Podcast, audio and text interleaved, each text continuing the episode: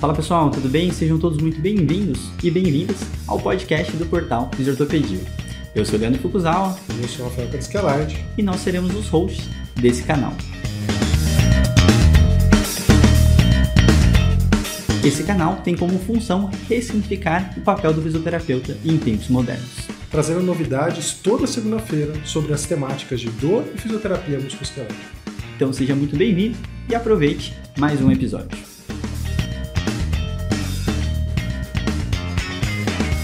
Fala pessoal, sejam todos bem-vindos a mais um podcast do Fisioterapia. E hoje estou aqui diretamente de Campinas, para quem está vendo nossas imagens, né, nossos cabelos bonitos e armados. Uma falta deles, né? Uma falta deles, né? É, está vendo que eu estou aqui junto, dando um abraço no Luiz Cola, né? Estou aqui conhecendo o palácio dele e a gente vai literalmente é, hoje falar um pouquinho sobre uma temática super polêmica. A gente escolheu esse nome de propósito, que é Largue a Pirâmide de Evidência Científica. Então, a gente vai entender o porquê que a gente deve ou não utilizar uh, falar um pouquinho sobre todos os desenhos de estudos e principalmente como que a gente coloca na prática clínica, então acho que é um processo bem interessante, tá? E Rafael Crescalante, tudo bom, Rafa? Bom dia aí, gente. Eu não estou presencialmente com vocês, mas eu quero que todos que estejam vendo o vídeo percebam que tem algo brilhoso ali no fundo da imagem dos dois, que foi posicionado ali propositadamente, né, Luiz? Por favor, o que, é isso exatamente?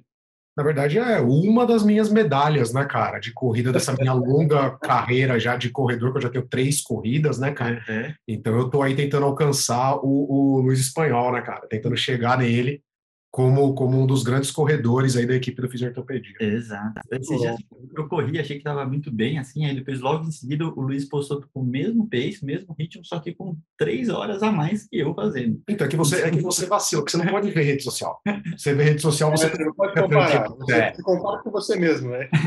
Exato. Eu só queria chamar a atenção de todos ali para aquele objeto brilhoso colocado estrategicamente num lugar em que vocês vão ficar vendo ele agora Escola é um campeão, não importa a modalidade, né? Um grande jogador de handball. Infelizmente, o handball brasileiro perdeu, ele se aposentou para ser fisioterapeuta, né? Mas por sorte ele é fisioterapeuta e é um grande fisioterapeuta, então a gente sabe. Mas você sabe, você sabe que eu sempre falo isso para as pessoas, né? Quando o pessoal fala, por que, que você escolheu fisioterapia? Eu falo, cara, eu não queria ser fisioterapeuta, eu queria ser um atleta olímpico de handball. Eu fui fisioterapeuta porque isso não deu certo. Exato. Aí eu acabei sendo fisioterapeuta. São as profissões das rebarbas. É. então a gente acaba indo para essa parte. Então, mas vamos falar do nosso assunto, né, sobre pirâmide de evidência científica. E vamos começar do começo, né, para quem não estiver familiarizado, o assunto está relacionado à prática baseada em evidência. Estamos ao vivo, no encontro ao vivo da turma 5 de ortopedia e traumatologia, que acabou de começar, e ela literalmente está participando, o chat está aqui, então a gente vai em alguns momentos interagir se alguém tiver alguma dúvida, vai ser super bacana de poder acompanhar. Estamos com 82 pessoas, 83 agora, ao vivo com a gente. Então, a gente vai sentir um radialista onde a gente vai estar aqui é, recebendo mensagens das pessoas, né? Vai ser muito bacana. Então, Luiz, vamos começar do começo, já que você é o nosso convidado aqui hoje. É, pirâmide de evidência científica. Fala um pouquinho sobre ela para quem não conhece. Se alguém te perguntar, fala, Luiz, o que, que é esse negócio de pirâmide de evidência científica? Na verdade, a, a pirâmide de evidência científica ela serve para poder tentar guiar quem vai interpretar ou quem vai ler o estudo entre o que seria a melhor evidência disponível para aquela determinada situação. Então, a pirâmide ela começa com as revisões sistemáticas com ou sem meta-análise, então aí tanto faz se vai ter um ou outro não, e depois ela vai descendo para os outros desenhos de estudo. Um, a ideia inicial da pirâmide era que você conseguisse bater o olho no desenho de estudo e falar: esse desenho de estudo é bom ou não é bom. Esse desenho de estudo ele vai conseguir é, sanar a dúvida que eu tenho ou não. E já posso ir para um grande problema? Pode, pode. Mas, é, equívocos. mas o grande problema da pirâmide de evidência, e eu, eu sempre gosto de fazer esse paralelo, que eu me lembro que quando eu aprendi a pirâmide de evidência, isso deixou na minha cabeça assim: qualquer revisão sistemática é muito boa. Uhum. Então, porque é o topo da pirâmide de evidência. Então, você usava isso até, entre aspas, assim, meio como um selo. Você falava assim, não, porque essa intervenção, isso daqui que eu estou falando para vocês, é baseado numa revisão sistemática, com meta-análise, e aí isso é, fazia com que não tem como ser ruim, porque era o topo da pirâmide de evidência. Mas hoje, conforme a gente vai estudando metodologia de pesquisa mesmo, conforme você vai estudando a ciência dos métodos de um estudo científico, você percebe que uma revisão sistemática ela pode também ter sido mal conduzida. E aí, a partir de que momento que isso é o topo de uma pirâmide de evidência, uhum. quando é um estudo que foi mal conduzido? Isso é para qualquer desenho de estudo.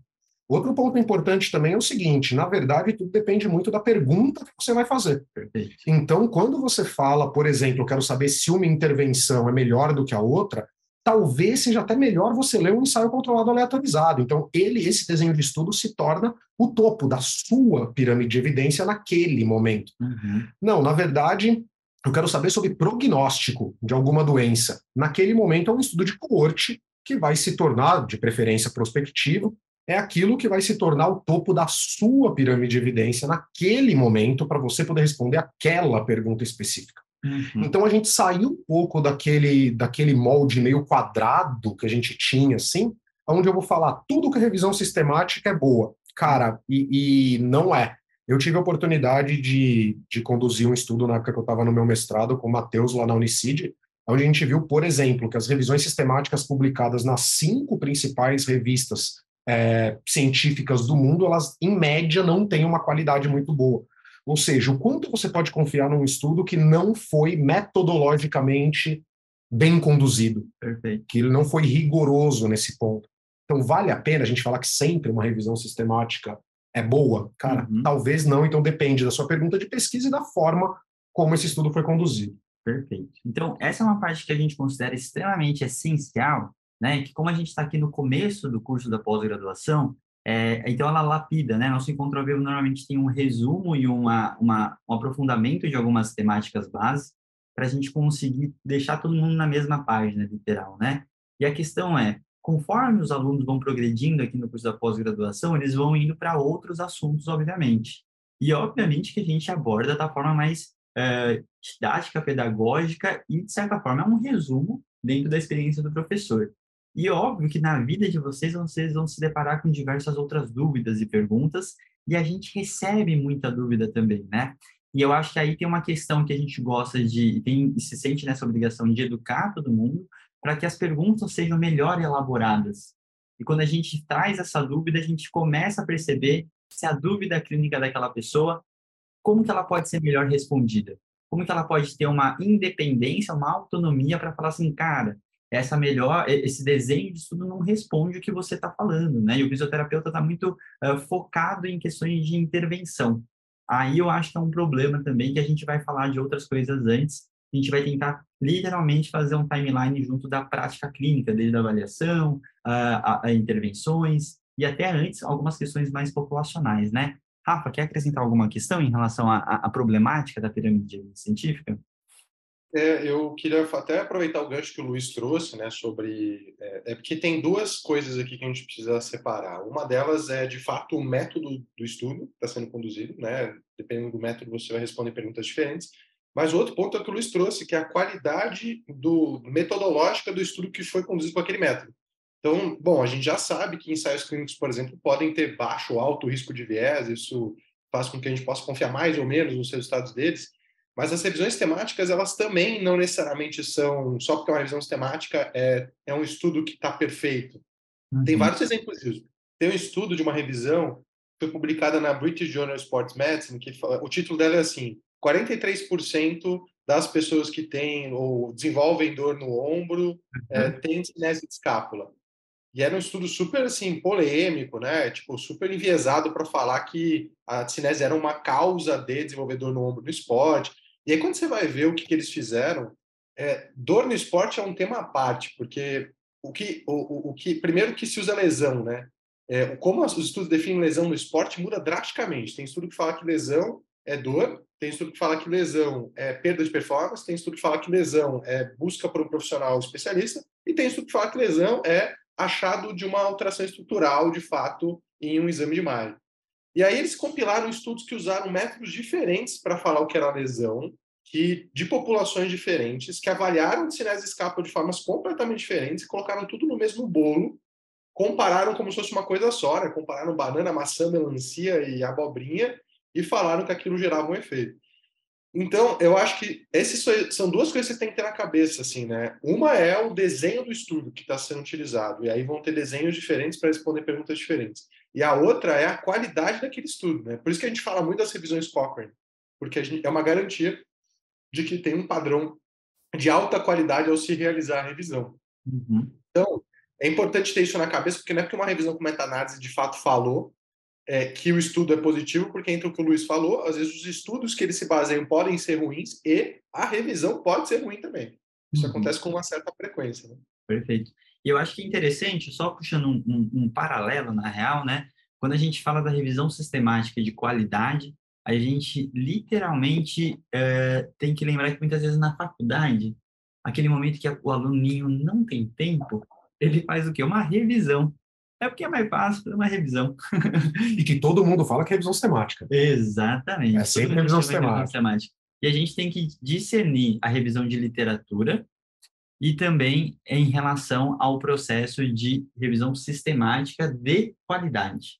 Né? Então, eu acho que aí é uma complexidade. Né? O, o tempo que se demora para fazer uma boa revisão, ele obviamente não depende de uma coleta específica, de um tempo específico, ele tem algumas questões, literalmente é, depende mais do trabalho humano, mas ele é um processo que ele tem uma, uma dificuldade muito grande de análise, de busca. O, o Gustavo Nacal está fazendo uma revisão do doutorado dele com o espanhol, que enorme, né? Então, eu, eu literalmente não dei conta, eu ia participar do projeto, assim, esse tamanho de projeto eu não consigo participar, né? Porque o tamanho da busca era muito grande e com certeza ia sobrar muito artigo para fazer análise. Então, você tem que ser treinado para ver essa qualidade da análise também, né? Mas a ideia é que a gente hoje consiga simplificar para conseguir que vocês, de certa forma, batam o olho em alguns detalhes e consigam ver algumas questões de evidência científica de qualidade, certo? Então, vamos lá. Caso alguém tenha entrado depois, eu vi que o número aqui de pessoas aumentaram bastante. Estamos aqui no meio da gravação de um podcast hoje do Visor Tobidia, que sairá segunda, as coisas são muito rápidas aqui, tá? Então, podem fazer as perguntas que a gente vai literalmente. A Camila deixou uma pergunta em relação à dificuldade de acessar o artigo na íntegra. Camila, a gente vai fazer depois uma atividade em relação à busca de artigo e aí a gente talvez consiga mostrar alguns truques, espero. Caso você não conheça, nosso amigo SciHub, nossa amiga, né? Que é uma... Eu nunca sei se eu posso falar disso, cara, porque né, eu nunca sei se, se pode falar ou se não pode. Está na sociedade, é, né? Eu... né, cara? Está na sala. Qualquer coisa você fala e se, a gente fala que a culpa é sua, a gente joga a culpa em é, você. Beleza, então, tá bom. Eu tô acostumado que isso vai acontecer já na, na minha vida. A sociedade faz muito isso com a gente.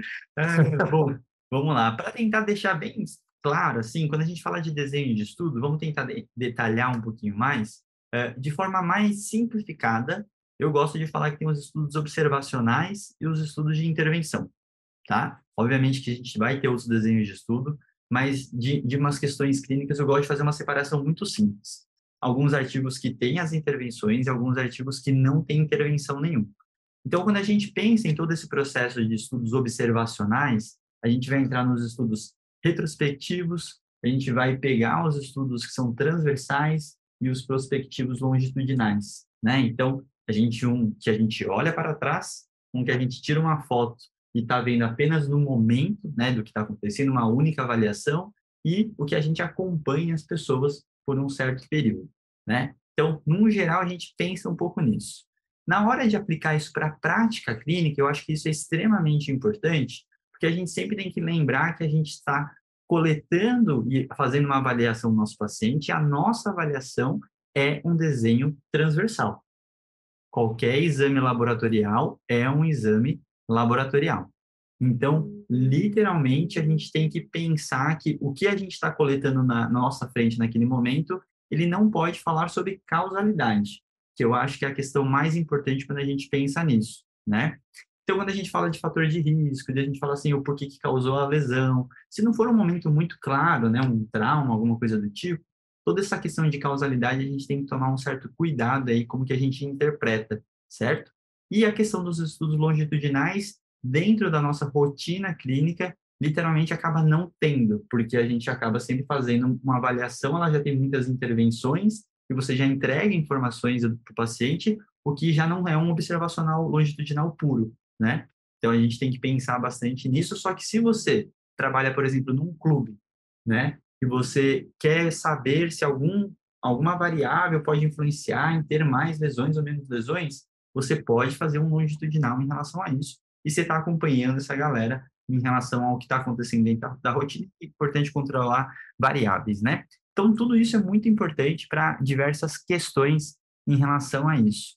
Uh, deixa eu só aproveitar aqui, tem uma parte bacana de Luiz Renato falou que também tem dificuldade na elaboração e formulação de pergunta clínica para pesquisa, ótimo. A gente vai uh, abordar bastante sobre isso, tá, Luiz? Então, a gente vai falar um pouco sobre isso.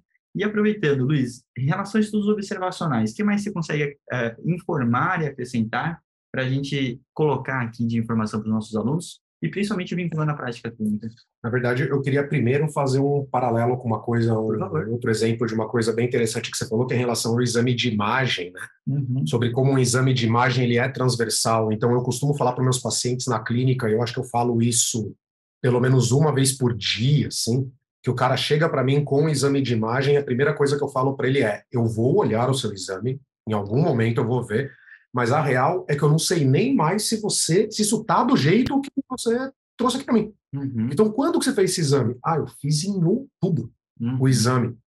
Cara, eu não sei mais se tá assim. É a mesma coisa que você tirar uma foto sua hoje, daqui a seis meses você falar, você tá exatamente desse jeito? Talvez seu corte de cabelo seja diferente, você vai estar tá com uma roupa diferente, você vai estar, tá... enfim, o exame de imagem segue o mesmo, segue o mesmo princípio.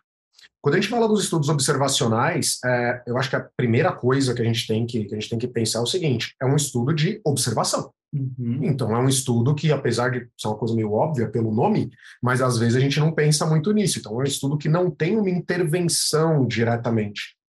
E pelo menos o que eu vejo dos meus alunos, que eles perguntam bastante, eu acho que a maioria das dúvidas do pessoal é em relação a uma intervenção é melhor que a outra, uhum. que nem você falou. Aí o cara pega um estudo observacional e fala assim: ah, é nisso daqui que eu vou responder a pergunta. Não, meu querido, você não vai responder aí, porque você não vai conseguir, porque a intervenção não existiu.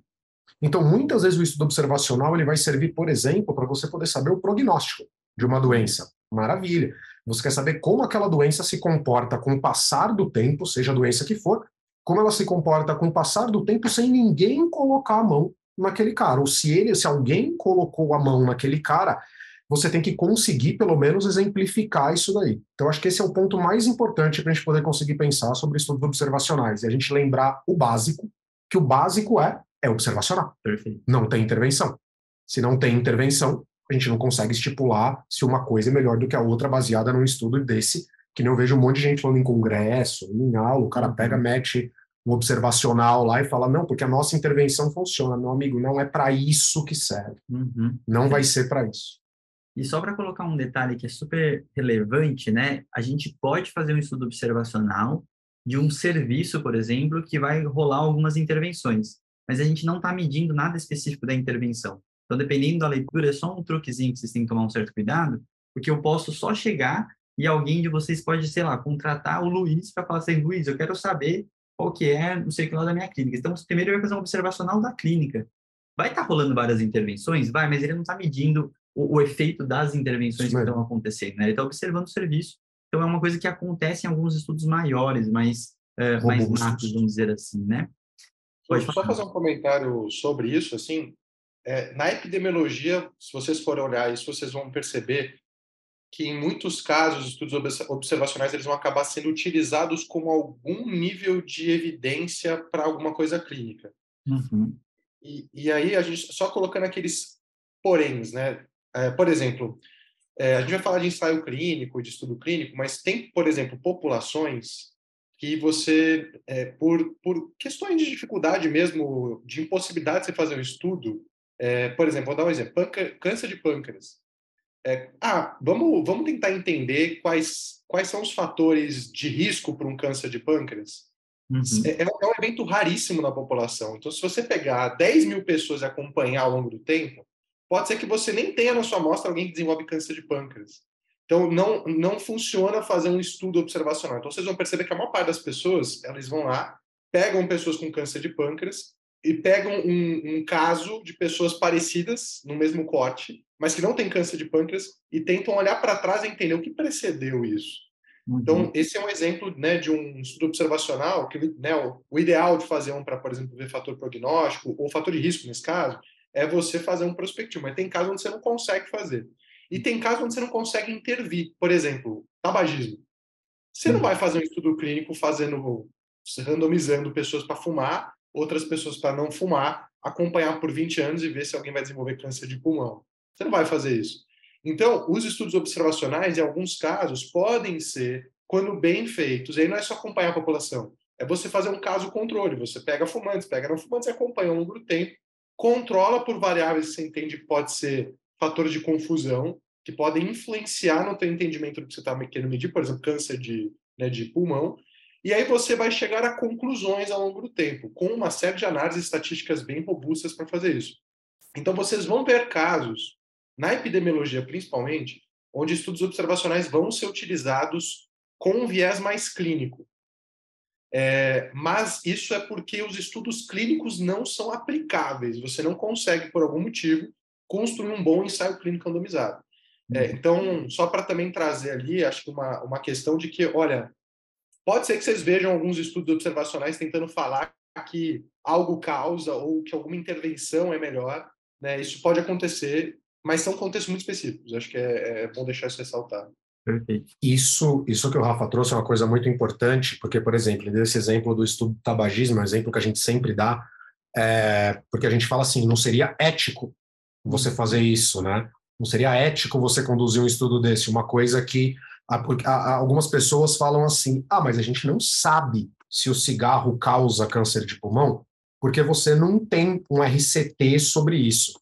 Você não tem um ensaio controlado aleatorizado sobre isso realmente você não tem, porque primeiro eu quero ver que comitê de ética que vai autorizar você a dar cigarro para um grupo e não dar cigarro para um outro grupo, por mais que o cara seja é uma coisa que você já tem uma probabilidade muito grande. E aí, quando a gente fala disso é o seguinte, normalmente quando a gente fala dessas situações, a gente fala de uma mensuração, de uma medida de associação, hum. não de causa.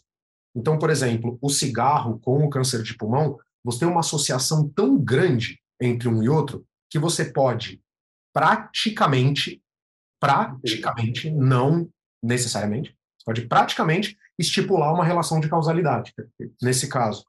Então, assim, é muito importante isso que o Rafa falou, foi muito legal, porque é muito importante você olhar até para o que está sendo estudado. Uhum. O que que você está olhando? É, porque isso também já pode mudar um pouquinho a forma como você interpreta aquele achado do estudo e a sua interpretação mesmo daquele estudo. Perfeito. Vou só responder a pergunta da Maria Eduarda Cividini, que ela falou que não conseguiu compreender muito bem sobre observacional e transversal. Lembrando que a gente fez uma divisão agora, tá, de estudos observacionais e estudos de intervenção, e a gente está falando dos tipos de desenho de estudos é, observacionais. O transversal é um dos tipos que a gente tem de estudos observacionais, que é o que você faz uma única coleta em um único momento, certo? E aí a analogia que a gente fez é em relação a, a avaliação. Nosso momento de avaliação, ela é um momento literalmente transversal, certo? Vou colocar um outro desenho de estudo nessa pitada aí para a gente trazer para a nossa prática clínica, que são os estudos qualitativos, certo? Os estudos qualitativos, ele nada mais é do que estudos que a gente coleta as percepções, crenças do nosso paciente. Porque ou dos fisioterapeutas. Ou dos fisioterapeutas. Ou da população que você quer estudar. É, exatamente. Mas por qualquer um. Qualquer um, é, qualquer um, verdade, verdade. Mas por que, que eu coloco isso na história? Porque quando a gente está escutando a história do nosso paciente, a gente tem um, não é um literal um estudo é, é, qualitativo, mas a gente tem um, pegadas desse processo de começar a captar a crença do nosso paciente, né? Então, a gente começa a escutar a percepção, qual crença que ele tem em relação à patologia dele, o que, que ele acha que aconteceu ou deixou de acontecer para ele melhorar ou deixar de melhorar. Então, a gente começa a fazer uma extração de informações e tentar pegar um pouquinho mais esse processo do paciente em si para entender até o que, que a gente pode intervir. Então, essa coleta de informação ela começa a ser muito interessante, porque eu literalmente já sei o que, que ele pensa sobre o estado de saúde dele sobre o que, que aconteceu com ele. Então, a gente já está pegando. Mas, vou fazer um outro paralelo aqui com os estudos retrospectivos, que nada mais é a gente olhar para trás. Tem um grande negócio que chama viés de memória. Toda vez que a gente coleta uma história passada, né, a mesma coisa que eu sempre falo, como se eu chegasse para o Luiz e falasse assim, Luiz, me fala tudo que você comeu do ano passado para hoje. Tá fácil de lembrar. O Luiz não vai lembrar de todas as coisas que ele comeu. Talvez sim, porque ele comeu muito regrado. Que aqui, em casa né? todo dia. E aí, nesse processo, se eu perguntar para o Luiz, falar assim, Luizão, que que, qual foi o prato mais gostoso que você comeu ano passado? Tem mais chance dele lembrar. Se eu falar, Luizão, qual foi o pior prato? Aí ele vai lembrar do dia que ele cozinhou, né? O Sim, melhor com foi o dia certeza. que a Isa Que a Isa cozinhou. cozinhou, é verdade. E o pior foi Na verdade, o melhor foi o dia que a minha sogra cozinhou. Ah. porque ela é aqui com Aí só que ganha esse poder. a, so- a sogra e minha mãe são as duas. É, na vida é assim, quando a gente vai subindo status, vai melhorando algumas habilidades por natureza, sim. Posso, posso fazer só um. Pode, por favor. O, o- tem um exemplo que eu sempre dou quando a gente fala dessa questão do retrospectivo. Então, isso que o Leandro falou é o viés de memorização, recall bias. Uhum. Então, você sempre vai ter a tendência, o seu cérebro faz isso por uma questão de acúmulo de energia, o Rafa depois pode falar disso daí melhor do que eu. O seu cérebro faz isso por uma questão de. para não ficar acumulando muita coisa, então ele tende a lembrar muito mais de situações extremas. Eu sempre dou, não tem nada a ver com fisioterapia, isso por falar aqui agora, mas eu sempre dou o exemplo do metrô de São Paulo. Eu passei muitos anos pegando o metrô de São Paulo todos os dias. E de vez em quando o metrô dava um pepino. E aí parava. E eu sempre escutava alguém na estação falando assim: é toda vez isso. Isso sempre acontece aqui no metrô. Sempre. E eu pensava comigo, eu falava assim, cara, isso não acontece sempre. Na verdade, o metrô de São Paulo, ele para muito pouco. É Exato. que o dia que ele para, vira um caos, É. a cidade inteira. O trânsito, quem tá no metrô. Eu pensava assim, poxa, mas é que esse cara ele tá lembrando automaticamente, ele lembra da última vez que aquilo aconteceu. Ele não lembra dos outros 200 dias que ele pegou o metrô e foi tudo certo, ele chegou na hora Exato. no trabalho. Então, acho que isso é uma coisa também para a gente poder pensar. Tem um estudo que ele fala sobre dor no ombro, Hum. dor relacionada ao manguito rotador. E ele fala que as pessoas elas tendem a superestimar a dor delas quando elas são, quando a dor é mensurada, de, mensurada não, né? Quando ela é perguntada sobre a dor seis meses depois. Então, se a pessoa ela estava com uma dor 5 lá atrás, quando ela fez a primeira avaliação, seis meses depois o pesquisador pergunta: Você lembra aquela dor que você estava? Ele fala: Lembro, era oito. Que legal. Então ele tende a, a superestimar isso. Isso é uma coisa ruim, porque ele Uhum. superestima, mas pensando clinicamente, o cara tá achando que ele melhorou mais do que ele melhorou. Exatamente. Então é uma coisa pra gente poder pensar também. Eu gosto muito da gente falar isso, porque a gente muitas vezes toma algumas decisões baseadas na história que a gente escuta do nosso paciente. Então, se eu não sei que são esses vieses que eu tenho que tentar driblar, eu não consigo eliminar ele na minha interpretação. Então, você, como todo bom estudo observacional, quando a gente for pensar em intervenção, ele é um ótimo levantador de hipótese. Posso só mais um? Pode, claro. só mais um e eu paro. Só mais um e eu paro, que agora eu vou dar um exemplo pessoal aqui. Para vocês verem como isso é difícil. Eu, eu estava conversando com os meninos aqui fora do ar que eu estou vivenciando agora uma crise de ciática. Então tá aquela dor maravilhosa, corre até a panturrilha, minha panturrilha que agora tá daquele jeito bacana. Aí o que aconteceu? Domingo eu acordei e eu quase não estava conseguindo colocar o pé no chão. Uhum. Foi aquela situação desesperadora, assim, onde você tem que parar, respirar muito fundo, falar assim, "Oh, calma, eu não preciso ir para um serviço de emergência agora, que a vontade é essa, eu não preciso fazer isso agora, mas, enfim. Aí, a minha digníssima esposa, a Isadora, todo dia quando eu acordo, ela pergunta para mim assim, como tá a sua dor?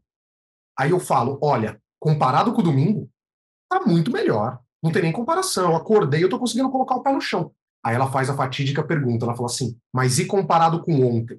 Aí eu preciso parar, pensar um pouquinho para eu poder conseguir responder. Por quê? Porque domingo a coisa estava tão feia pro meu lado Uhum. que o meu cérebro guardou aquilo. Ele falou: domingo foi o pior dia que você teve. Mas e terça? A terça provavelmente estava numa média, Uhum. estava ok. Então eu vou guardar isso daqui, como é que você estava. Então esse é um exemplo clínico que a gente passa com o paciente. Aqui no caso o paciente sou eu que eu estou falando, mas você passa com o paciente frequentemente. Total, total. E isso é um processo. Pode falar, Rafa, perdão. Não, é só, é só para a gente não perder uma coisa importante dos estudos né, retrospectivos, etc. Porque, assim, às vezes essa fala nossa pode dar a impressão que quando a gente olha para estudo observacional, todo estudo prospectivo é bom, o transversal é mais ou menos, o retrospectivo é sempre ruim. Uhum. Depende. Por exemplo, é, a gente tem o, o estudo, o estudo que foi feito para criar o score de Apgar foi publicado no New England Journal of Medicine, é um estudo maravilhoso, é um estudo retrospectivo. Mas por que, que ele é bom e é fenomenal? Porque é, ele se baseou em dados que é, acontecem e eram coletados sistematicamente ali no serviço onde ele foi proposto, é, que era, enfim, né, é, é, o número de pessoas, é, o score ali no primeiro, no momento que nascia, tantos minutos depois, e depois eles tinham um score de quantas crianças tinham ido a óbito ao longo do tempo. E aí, com base retrospectiva, eles conseguiram construir o score de, Apgar e ter medidas de risco mesmo muito bem definidas. Se estuda é um demais. Estudo, né? Se estuda é, demais. É, é, um, é um estudo que ter sido feito retrospectivo ou prospectivo não faz diferença alguma, assim. É um estudo muito bem feito. É, muitas vezes em estudos, dependendo do que a gente quer, você não tem outra opção a não ser fazer um estudo transversal. Acontece muito quando você quer ver propriedade medida. Não tem por que fazer outra medida, né? E às vezes o estudo transversal é aquela primeira rede científica que você joga antes de precisar fazer um prospectivo, que é caro, demanda muita energia, né? Você tem que pegar vários pacientes, acompanhar ao longo do tempo. Então, às vezes, o estudo transversal é uma rede que você olha, hum, faz sentido eu cavar mais fundo aqui? É um jeito rápido e mais barato de chegar a essa conclusão. E nem sempre o estudo prospectivo vai responder a tua pergunta também. Então, é, é, só para também não dar essa impressão que existe uma pirâmide de estudos observacionais, né? De ah, novo, tá. depende. Tem, tem coisa que você só... Igual o exemplo do câncer de pâncreas. Não tem como você fazer um prospectivo. Né? Uhum. Né? Então, você vai fazer um retrospectivo. E é o melhor que você pode fazer naquela condição, naquela condição específica. Uma coisa que eu acho legal dessa fala do Rafa é o seguinte. O Rafa falou uma palavra que quem, os meus alunos, eles sempre brincam comigo, que quase tudo é o seguinte, depende. Uhum. É por isso quando a gente fala de, de artigos científicos, a gente fala de prática baseada em evidência, etc., é tão importante a gente falar sobre a interpretação Sim. do que é. Porque você vai interpretar de uma forma que você pode falar, isso é bom ou não é bom. Uhum. Então, muita coisa não escutar isso daqui. Olha, então, isso aqui é bom? É, mas ó, depende. Uhum. Porque depende do contexto, depende do que você está querendo saber, depende se é possível fazer ou não. Então, isso é uma coisa bem, bem legal também, Rafa. Mas muito bom. Então, dentro desse processo todo da nossa prática clínica, né, voltando para o contexto até da avaliação, que acho que é para o pessoal conseguir sentir como, como aplica isso, né?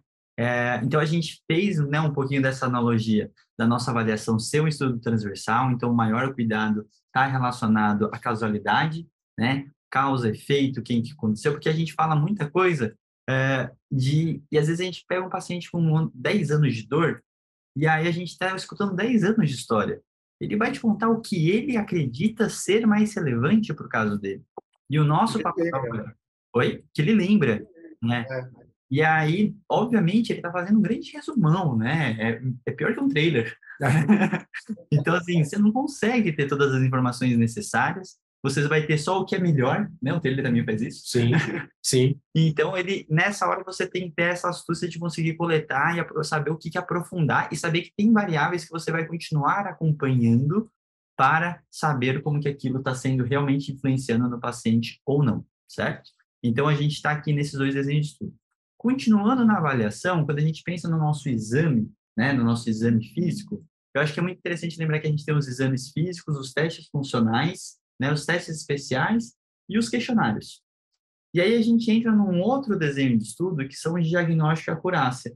Né? Então a gente vai ver o quão preciso é o nosso exame físico, para qual patologia e se serve para o momento que o paciente tem em relação a ele.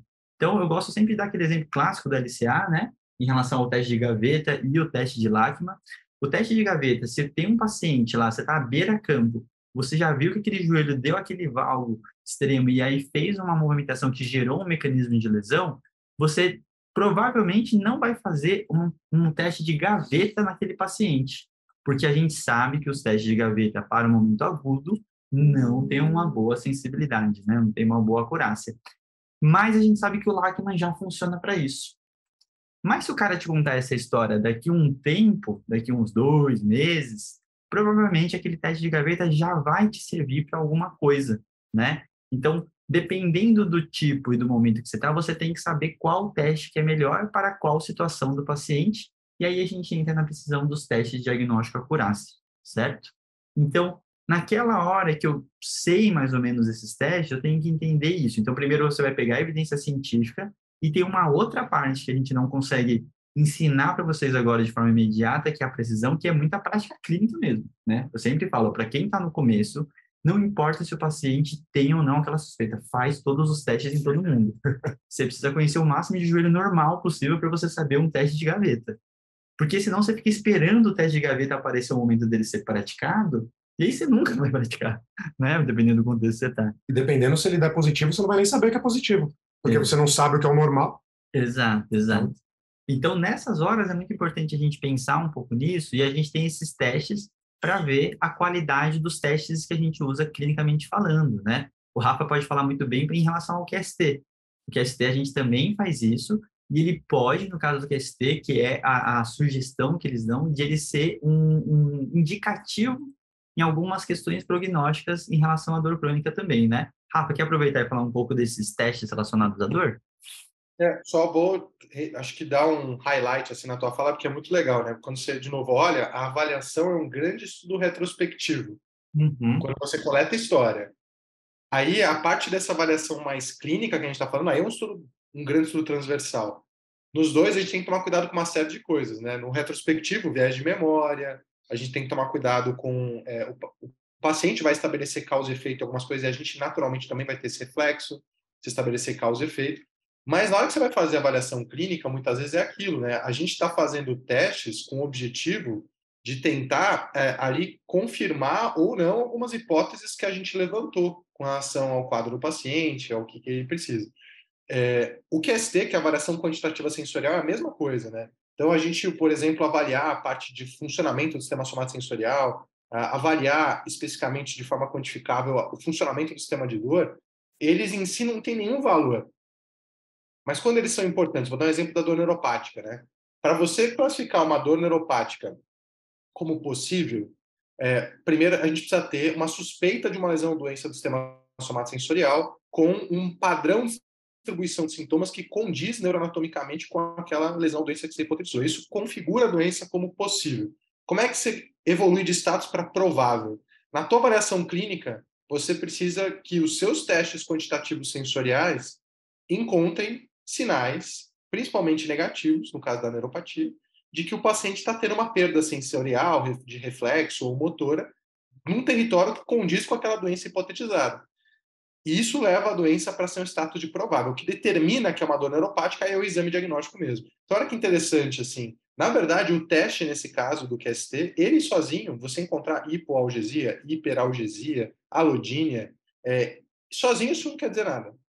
Isso quer dizer alguma coisa dentro de um contexto onde você, na história do paciente, com base nessa avaliação retrospectiva dele, levantou hipóteses. E aí você foi lá na avaliação clínica e teve uma confirmação de algumas hipóteses com relação a essa avaliação transversal. Isso não é certeza de que o paciente tem aquilo. Como no exemplo da dor neuropática, é, é provável que ele tenha a dor neuropática mas isso vai aumentando a probabilidade de você ter certeza. E é essa lógica do QST, né, na avaliação quantitativa sensorial, vale para tudo, vale para testes especiais, né, vale para qualquer coisa que você fizer ali na hora, na tua avaliação clínica. É, ele, ele, ele sozinho não tem nenhuma função, mas dentro de um contexto eles podem fazer sentido. Vocês estão mutados, gente. Perdão dei uma chocada aqui. então a gente a gente está batendo nesse ponto e vocês vão ver que a gente está aqui conversando por um longo período só desse momento inicial de avaliação, porque é uma das coisas que me incomoda bastante na fisioterapia hoje, né? É quando as pessoas, primeiro, eu não tenho nenhum problema com a parte de cobrar a mais pela avaliação, mas o processo de falar assim, faz uma avaliação comigo que eu vou descobrir a causa da tua dor. Na avaliação. Exatamente, na avaliação, né?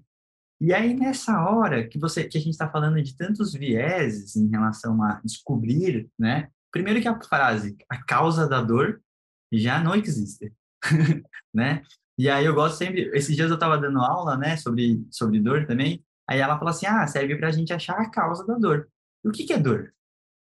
E aí, de novo, a gente entra numa outra complexidade de outro processo, né? Mas, enfim, a questão que incomoda é realmente a pessoa achar que numa única avaliação ela vai ficar duas horas com ele, fazer todos os exames possíveis, e aí você vai, em cima disso, descobrir tratamento ideal e perfeito para aquele paciente.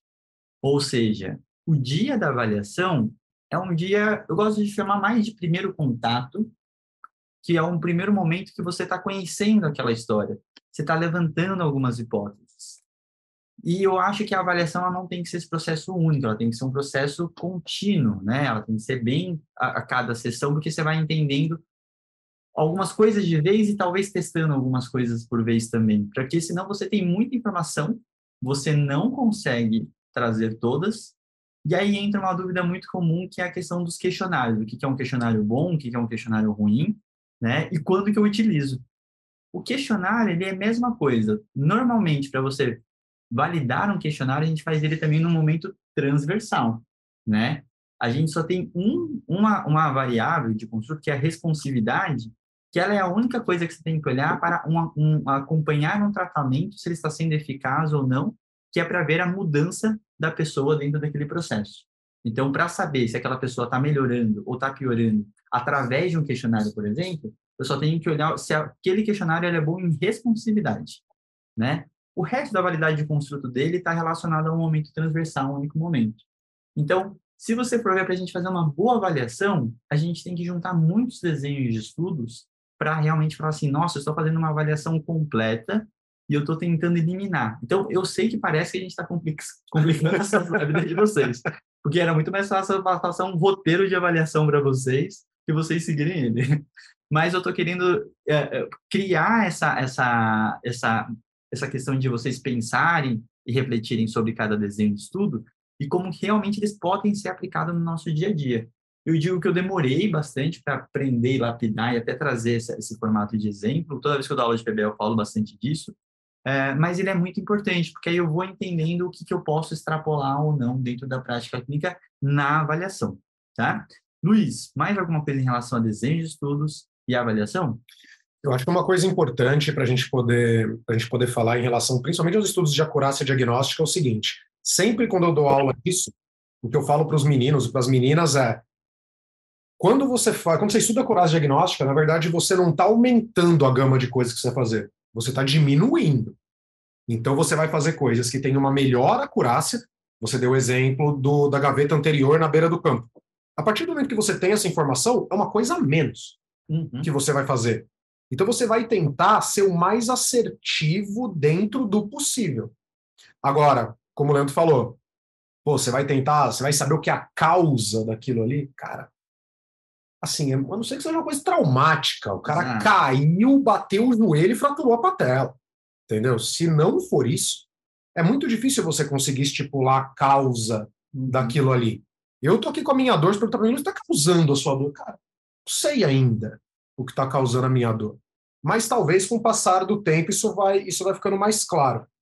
Assim, os estudos de acurácia diagnóstica, é, esse é um desenho de estudo que as pessoas às vezes elas deixam um pouco de lado, elas não gostam muito de olhar para isso, mas é uma coisa que é, é, essencial quando você vai quando você vai avaliar um paciente. Você não precisa fazer, às vezes, 50 testes. Se você souber a curagem diagnóstica, você vai fazer 25 testes e você vai ter mais tempo para poder, de repente, escutar a história do cara, uma história de 10 anos de dor, de repente ali você vai tirar alguma coisa importante. Se você tivesse dois minutinhos poder escutar, o fisioterapeuta interrompe a cada 20 segundos. Se você tiver dois minutinhos para poder escutar, talvez você não pegue e era uma coisa importante para você. Então, só uma, uma coisinha de prática clínica, sempre quando o paciente fala para mim assim, ó, ah, tem uma coisa, mas eu não sei se isso, eu falo, meu, pode ser. Fala. Fala o que, que é. Ah, mas eu acho que é besteira. Não importa. Fala para mim. E uma vez um paciente meu, que ele tinha uma dor femoropatelar, ele falou assim, ah, tem uma coisa, ah, não, mas eu acho que isso, que isso não tem muito a ver. Eu falei, não, pode falar. Aí ele, é que o meu joelho começou a estralar tem tipo uns três anos atrás, se ele não fazia isso antes, uhum. na minha cabeça, eu pensei assim, é, realmente isso não tem a ver. Mas, por outro lado, talvez há três anos atrás, isso foi uma coisa que esse cara ele foi achando que estava lesando ele. Achando que estava lesando. Então, às vezes, não é só uma questão estrutural, como a gente cansa de falar, como fica a gente falando até.